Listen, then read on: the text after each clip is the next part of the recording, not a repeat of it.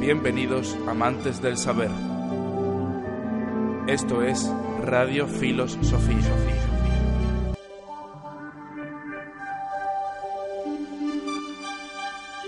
Bienvenidos una vez más a Radio Filosofía. Vamos a empezar con la sección que nos hemos anunciado ya en más de una ocasión, que es una sección en la que nos vamos a dedicar exclusivamente a paliar esa duda sobre filosofía, como siempre decimos, en la medida en la que humildemente nos es posible a nosotros, que desde luego no somos ni Aristóteles, ni Heidegger, ni Husserl, ni nada parecido. Pero bueno, en la medida de nuestras posibilidades las vamos a ir solventando y una de las primeras dudas que nos ha llegado viene al hilo del podcast también de esta semana de Rousseau y es una pregunta que habremos escuchado muchas veces y que es una de las primeras preguntas también de más importancia que nos podemos hacer cuando nos adentramos en la filosofía. Eh, la pregunta es sobre el clásico si somos buenos o somos malos por naturaleza, pero planteada por uno de nuestros oyentes, eh, Guille, al que conocemos eh, también un poquito, y vamos a pasar a escucharla para que entre todos podamos también pensar sobre ella. ¿Podría el hombre sin gobierno ser bueno por naturaleza? Escuchada esta pregunta, cabe antes que nada, eh, bajo mi punto de vista, hacer una separación, porque el hombre por naturaleza no tiene gobierno. Es decir, cuando se habla de que el hombre es bueno por naturaleza, hablamos de un estado de naturaleza absoluta en el que el gobierno no existe, porque una vez el gobierno existe, ya en cierto modo nos estamos desnaturalizando a lo que el ser humano es como animal.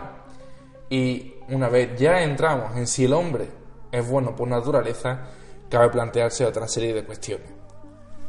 Sí, a este respecto yo recuperaría autores como Rousseau eh, que efectivamente apoyarían esa teoría. Es decir, eh, sobre esta cuestión existe un debate en la propia filosofía. No podemos dar eh, una respuesta absoluta porque los filósofos debaten entre ellos. No lo sabemos realmente. Rousseau, por ejemplo, apostaría que sí. Encontramos otros autores como Maquiavelo o Hobbes que apostarían a que no, a que todo lo contrario, a que el hombre es malo por naturaleza.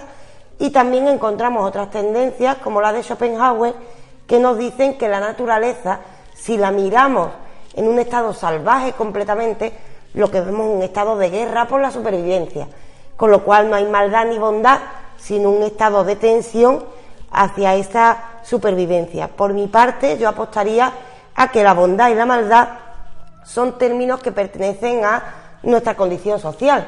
Es decir, cuando empezamos a razonar y trascendemos la naturaleza, empezamos a crear conceptos para describir el mundo o las acciones de los individuos. Y ahí es donde creamos la idea de bondad o maldad. Pero la naturaleza en sí no sabe nada de estas ideas. Esto es un concepto completamente humano. Aquí, eh, hablando de Rousseau precisamente, lo hablamos también en el podcast, en el programa de radio de esta semana, Rousseau precisamente al hablar de que el hombre es bueno por naturaleza, eh, se estaba contradiciendo a sí mismo, porque Rousseau es una persona que abandonó a sus hijos y que después sacó un tratado sobre cómo la gente tenía que educar a sus hijos. Es decir, las contradicciones van a estar siempre en el mundo humano porque el ser humano es contradictorio, precisamente porque tenemos la capacidad de razonar y porque la capacidad de razonar es natural, es algo que viene con el ser humano. Nosotros no podemos evitar razonar, mejor o peor, según cada persona, pero bueno, razonamos al fin y al cabo. Eh, desde esa perspectiva, y como comentaba Raquel, en la naturaleza, yo soy de apoyar esta perspectiva de Schopenhauer, de que lo que tenemos es una guerra por la supervivencia en estado natural y que, bueno, eh, hasta hace poco, eh, creo recordar que era, no me acuerdo del país exactamente, en África, hubo dos, dos grupos de primates que llevaban dos años en guerra por ocupar un territorio. Es decir, desde luego la bondad tampoco existe naturalmente en los animales, a pesar de que veamos que muchas veces los animales se ayudan entre ellos. Pero digámosle a, un, eh, a una leona que ayude a un guepardo a cazar o sea que no va a pasar seguro, de hecho lo que va a intentar la leona es expulsar al guepardo de su territorio. Igualmente, nosotros cuando nos empezamos a desarrollar eh, socialmente, empezamos a hacer grupos sociales, desde luego lo que intentamos es ayudarnos dentro de ese grupo social. pero intentando que no haya otro grupo social que venga y nos quite el territorio que nosotros hemos conseguido eh, cultivar y nos quite todas las frutas, hortalizas o todo el ganado que nosotros hemos conseguido conservar con nosotros. Es decir, ¿hasta qué punto? ¿Dónde está el límite del ser bueno con el otro? Yo a este respecto mm, destacaría varias cosas importantes sobre lo que has estado diciendo. Y es que por una parte, por ejemplo, tomemos como ejemplo perfectamente esos grupos de monos que tienen guerras entre ellos o la leona, eh, que completamente salvaje, pues lo primero que mira es defender su territorio o sus crías o su alimento. No es que sean malos esos grupos de monos que se pelean, tampoco, no son buenos, pero es que no son ni buenos ni malos. Están actuando según un instinto natural y por lo tanto no se les puede juzgar como tales. La idea de bondad y maldad es una idea completamente humana, que se corresponde con nuestro comportamiento. Ahora preguntémonos, ¿somos buenos o malos por naturaleza? Ni una cosa ni la otra, seguramente, porque la naturaleza no es ni buena ni mala. La naturaleza es, y es como es, y hay que admitirla y aceptarla. Por fortuna o desgracia para nosotros, según quien nos escuche, el ser humano ha trascendido ese ámbito natural. Es también un ser cultural. Aquí, con esta sociabilización que ya trasciende el ámbito natural, es donde surge eh, el juzgar las actitudes del otro. Ahí es donde hay que preguntar, ¿nacemos buenos o nacemos malos? Pero es que ni siquiera sabemos ni estamos de acuerdo en qué es ser bueno y qué es ser malo, porque algo que para nosotros puede resultar evidente o para nuestra sociedad puede resultar algo bondadoso, eh, puede que en otra sociedad esté mal visto. De hecho, nosotros mismos seguramente dentro de unos años habrá cosas que veamos que hacíamos que estaban muy mal. Antes eh, tratábamos a otras razas de cierta manera eh, muy negativa y todavía hay personas que por desgracia apoyan este tipo de actitudes y la gente lo tomaba normal, es decir, que hubiera por ejemplo un servicio para personas de color y otra para personas eh, blancas. Mm, esto ocurría con toda normalidad y hoy sabemos que era una barbaridad. Es decir, seguramente ser bueno o malo es cuestión de un trabajo y de un trabajo que no ha acabado, pero que también se corresponde mucho con los cánones sociales. Completamente de acuerdo en ese punto y desde luego también de acuerdo en que no vamos a poder llegar hasta, hasta una solución, al menos por el momento, que nos descubra si efectivamente somos buenos o malos por naturaleza. Porque bueno, no podemos llegar hasta la naturaleza misma del ser humano primero, que empezó a razonar racionalmente a discernir si lo que estaba haciendo estaba bien o estaba mal. Y como no podemos llegar hasta ese punto, vivimos en una sociedad ya avanzada en una serie de principios occidentales en nuestro caso, orientales en el caso de Asia, o tribales en el caso de muchas tribus indígenas, que afortunadamente, y esto la palabra afortunadamente la subrayaría, siguen existiendo a día de hoy y ojalá que sigan existiendo durante mucho más tiempo por contra políticas como las que se están practicando en Brasil a día de hoy, que pretenden exterminar indirectamente, pero exterminar a grupos indígenas que están allí establecidos y que tienen muchas cosas que enseñarnos. Como decíamos, estas bondades, estas maldades van a depender totalmente, como nos decía Raquel, de ese contexto en el que nos estemos desenvolviendo. Algo muy destacable y algo que yo creo que nos da esperanza porque efectivamente, Guille, no te podemos responder si el hombre es bueno o malo por naturaleza, porque por naturaleza es lo que es, es un Homo sapiens, y aparte en lo social no sabemos qué ser bueno o malo. Hay que reconocer la ignorancia primero. Pero si hay algo que, a mi juicio, nos puede dar esperanza. Y es que lo que está claro es que nosotros cuando nacemos, si nos vamos no al ser humano en general, sino a cada individuo, cuando nace, eh, nace no en blanco, porque ciertamente tenemos una información genética que condicionará ciertas cosas, pero prácticamente nacemos para aprender, para absorber conocimiento. Eso sí lo sabemos incluso en el ámbito de la neurociencia. El ser humano, si nace tan torpe, entre comillas, y tarda tanto en aprender a andar, por ejemplo, es porque ha nacido para aprender. Hay animales que vemos que nacen y empiezan a andar directamente. Nosotros, en cambio, nacemos y el mundo se convierte en nuestro útero. Y por ello eh, vamos aprendiendo como una esponja. Los niños son como esponjas. Esto nos da esperanza, ¿por qué? Porque no importa si nace bueno o malo, una buena educación y un buen ambiente harán que ese niño pueda desarrollarse y eh, ser una pieza importante y positiva para la sociedad. Así que más que preguntarnos si nacemos buenos o malos, digamos, ¿qué podemos hacer para que estos que nacen sean buenos en lugar de malos?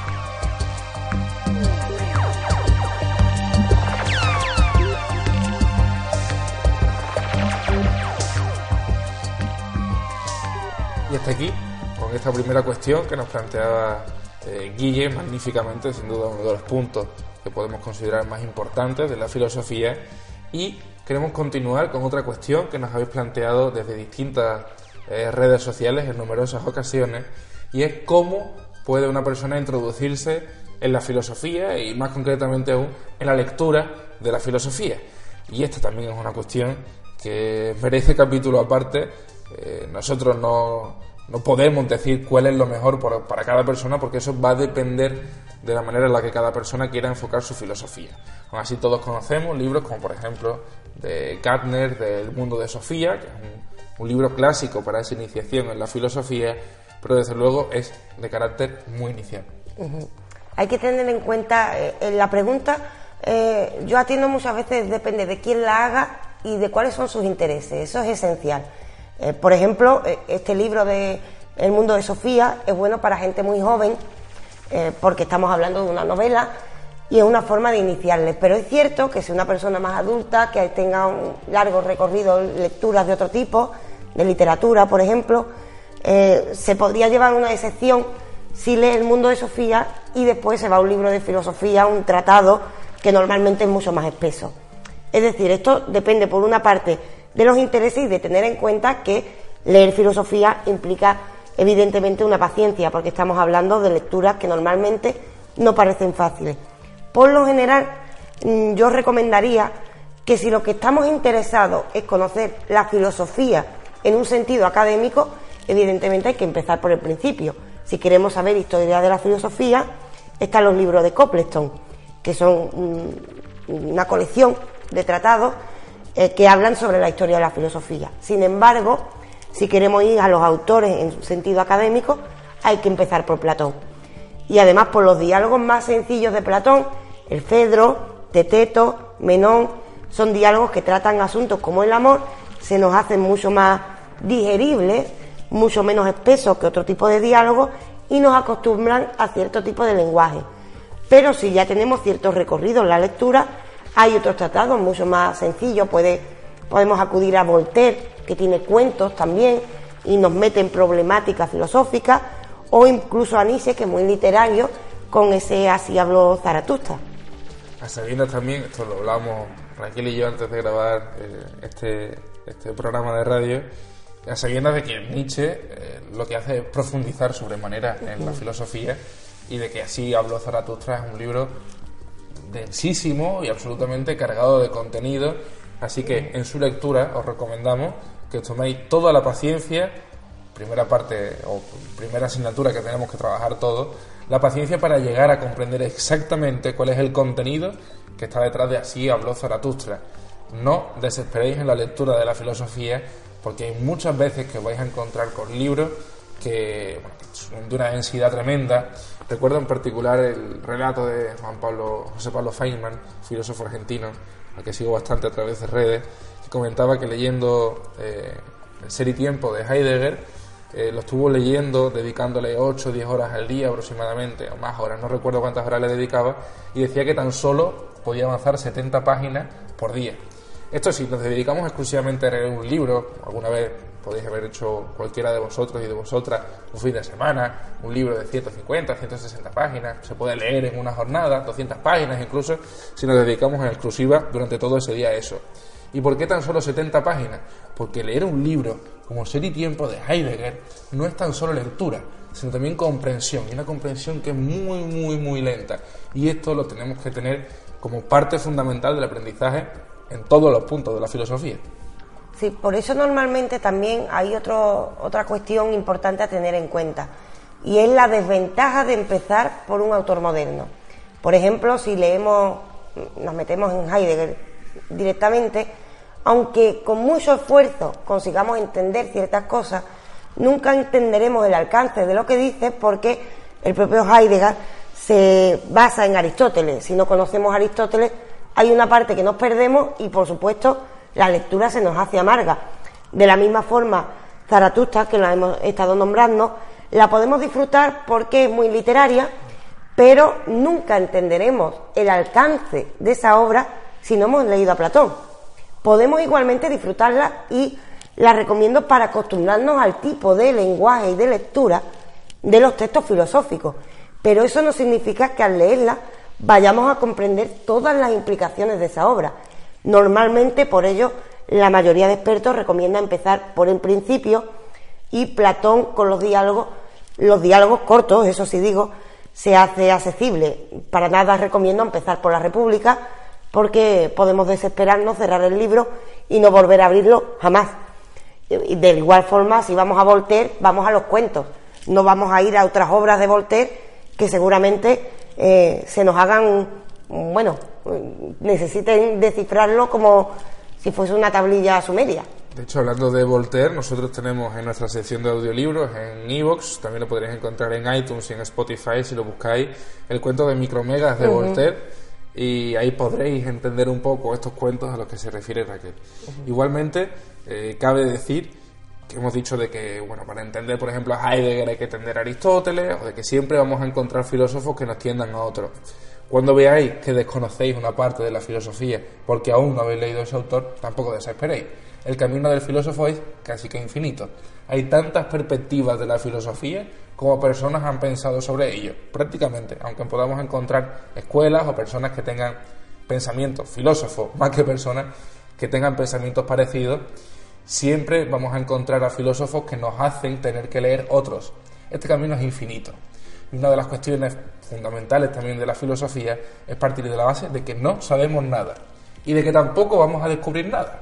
No vamos a llegar a un conocimiento absoluto leyendo 40, 50 o 400 libros. Eso no va a pasar, porque siempre va a haber partes de conocimiento a las que no vamos a poder llegar. Para empezar, porque la vida humana está limitada. La esperanza de vida en España creo que ronda los 85, 83 años en el hombre y 86 en la mujer, una cosa así. Nuestra vida está limitada en tiempo, también por lo general tenemos otros quehaceres laborales y por tanto no desesperéis, simplemente intentad avanzar todo lo que podáis en el conocimiento, pero siempre partiendo de esa base humilde del no saber, o del mejor dicho, mejor dicho, del saber que no sabemos nada. Esa es la belleza y el peligro de la filosofía, ya que nos vicia, porque siempre nos queda algo por saber, pero al mismo tiempo eh, ese sería el peligro al mismo tiempo es muy bello saber que siempre nos queda algo más, que siempre queda una intriga más. Eh, un camino muy bello, pero también hay que tener en cuenta eh, ciertas cuestiones. Y es que, por ejemplo, es lo que habíamos dicho al principio. Esto depende también mucho del lector. El lector es imprescindible. Cuando nos hacen esta pregunta, yo creo que esta pregunta es mucho más difícil que responder incluso que la anterior. Eh, yo voy a intentar hacer más concreta para ver si puedo ayudar a los que nos están escuchando. Si a usted que nos escucha y también tiene esta duda, le gusta normalmente la literatura, acuda sin ninguna duda a Unamuno, a Sartre con obras como La náusea, acuda, por supuesto, también a autores como Camus, es decir, acuda al existencialismo. Si lo que le, preocupa es preguntarse por su puesto en el mundo, eh, acuda a autores existencialistas que tienen novelas que le introducen en la problemática y así poco a poco se va haciendo al lenguaje de la filosofía. Si en cambio le gusta mucho más la historia y le gusta mucho más el sentido académico de todo esto, tiene que acudir a los libros de Copleston o tiene que empezar por Platón, como hemos indicado. Si le preocupan las cuestiones políticas, existen tratados cortos de muchos filósofos que son muy accesibles, como es el caso de Tratado de la Tolerancia de Voltaire nosotros en la página, al igual que están los audiolibros, como has dicho tú, Marco, también tenemos reseñas que acudan las personas y pueden ir haciéndose más o menos poquito a poco. Iremos añadiendo más de qué tipo de lectura, porque normalmente en las reseñas no ponemos obras especialmente complejas. Es decir, todo esto depende de los intereses del lector. Cuando nos manden, nos manden este tipo de preguntas, previamente que nos digan eh, cuál es la cuestión que quieren perseguir, porque cuestionar, podemos cuestionarnos prácticamente todo. Y por ello, eh, seguramente, si no ha encontrado su autor de filosofía, es que está por encontrar, porque a alguno de ellos le gustará seguro, ya que han tocado prácticamente todos los temas. Aquí hay enamoramiento, eh, desencanto y toda mm. clase de, de aventuras emocionales con los autores, porque cuando uno se adentra en el estudio de la filosofía, también lo hace de una manera sensible y por supuesto también siente en algunos puntos de la manera en la que lo hace el, autor del libro. Hay una parte, siempre repito, de 1984 de George Orwell, en la que dice que la mejor parte de un libro, o lo mejor de un libro, es cuando lees algo que tú ya pensabas. Esto lo vamos a encontrar en muchos autores y eso yo creo que es de las partes más excitantes, casi que se me eriza la piel, el, el vello al pensarlo, cuando encontramos cosas que, o ideas que nosotros hemos pensado, que sabemos que son nuestras, al menos que nosotros las hemos desarrollado, y que vemos que alguien ya la pensó hace 300 años, 2000 años, 2500 años. Esto es lo maravilloso de la filosofía. Es con natural al ser humano y las preguntas que nos hacemos a día de hoy llevan repitiéndose muchísimos, muchísimos años. Así que desde luego os invitamos a que encontréis ah, al amor de vuestra vida filosóficamente hablando en cualquiera de estos autores que, de los que hemos mencionado e igualmente si no tenéis claro a qué autor tenéis que acudir teniendo en cuenta cuáles son vuestros intereses preguntadnos porque intentaremos en la medida la que no sea posible guiaros hacia esa filosofía que os pueda ayudar a seguir avanzando en el mundo del conocimiento. Y por supuesto que intenten tener muchos amores, como nos ocurre a nosotros, que tenemos ya unos pocos, yo tengo unos pocos de novios, yo tengo a Namuno, tengo a Husserl, tengo unos pocos, y seguro que les ocurrirán, buscando lecturas, eh, ocurrirán que encuentren varios de estos amores que les ayudarán, por supuesto, con sus reflexiones a afrontar su vida ordinaria. Desde luego, no quisiera pasarlo por alto también, es un tema absolutamente candente a día de hoy, el feminismo, y ahí creo que cabría re- recordar a una autora tal como Virginia Woolf, Virginia Woolf, como se escribe, que nos va a ayudar bastante a entender el feminismo ya a principios del siglo XX en Europa, en Occidente. Así que incluso los amantes de eh, la cultura clásica, que existen muchas personas que se acercan a la filosofía porque son amantes de la cultura clásica. Pueden no solo acudir a los textos como Platón, si se le hace muy espeso, y acudir a lecturas de obras de Simone Weil también, que era un amante de la cultura clásica y hace unos análisis bellísimos. También tienen ahí una entrada a la filosofía, podemos también hablar de María Zambrano, podemos hablar también para que ame de- la poesía. Sí. Simón de Beauvoir, por ejemplo, como comentamos, por filósofos no es, y por filosofía tampoco. Así que desde luego os invitamos a que os adentréis en el estudio de la filosofía de la manera que os sea más cómoda para vosotros, que es lo que importa de verdad. Ya llegamos al final de esta primera, bueno, este primer programa para tratar de solventar vuestras dudas. Seguimos esperando que nos mandéis más dudas para ampliar todavía más esta sección, todo lo que vosotros queráis. Nosotros estamos entregados a este proyecto, entregados a la filosofía. Dicho esto, muchísimas gracias por hacernos llegar vuestras inquietudes, muchísimas gracias por escuchar las respuestas que damos y seguiremos intentando mejorar cada día y bueno, no ya solo por nosotros, sino por supuesto por Sofía, por el conocimiento. Sí, siempre por ella, lo primero. Un saludo. Saludos.